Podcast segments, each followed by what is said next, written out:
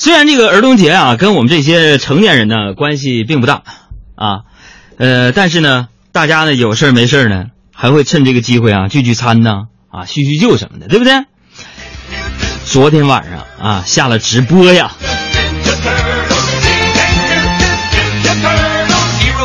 下了直播，我就匆匆忙忙啊赶去参加那个同学会啊，真是没白折腾。哎呀，我居然看到了十几年不见的老同桌啊！哎呀，看见这姑娘现在的样子啊，我不禁感叹变化之大呀，简直那是乌鸦变凤凰啊！真的，不是吗？这么奇妙吗？啊！我跟你说，以前我那个女同桌，她说话跟乌鸦一样叽叽喳喳的，现在的说话，那家伙，以前像乌鸦，现在就像像像凤凰传奇一样嗓门大呀！收啊！哎呀，这姑娘为啥我会这么关注她？因为上学那会儿啊，我天天不学习，上课还说话，谁坐我同桌谁成绩下降。后来老师呢就安排她啊，这个同学来了，有点抑郁症，也就是她给我做了同桌。再后来，家伙病好了。所以呢，各位有点抑郁倾向的朋友。听海洋现场秀，这是一个独家秘方。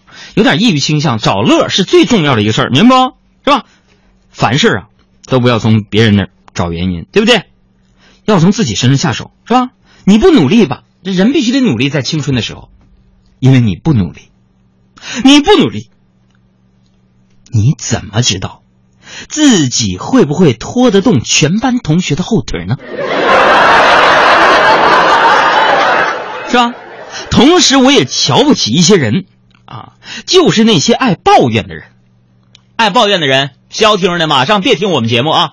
我们节目总是怎么也是同时段收听率排前面的，不听我就去给素质高的人办。烦那帮抱怨的，你知道不？啊家伙的，打个游戏输了怪队友不行啊，做个项目赔了怪队友不行。但是你们有没有想过？要是队友厉害的厉害的话，那没你他也能赢啊！啊，所以说朋友们啊，做人呢，咱们啊，踏踏实实，一步一个脚印的，是吧？要有自信，要有气场。不管你是做什么职业，自信会给你带来巨大的魅力啊！你比如说，我们家楼下有一个卖油饼的一个小姑娘，特别神，号称留一刀，咋的呢？你去她家买油饼，无论多少钱，她都不用称，直接一刀切。久而久之就传开了，大家都跑到他这儿来买油饼，是吧？今天早上我买早饭的时候，哎呀，实在太好奇了，我就悄悄问他：“我说你这手艺是怎么练的呀？”他非常坦然的告诉我：“练啥？你们买走谁会去称啊？那我都是随便蒙的。”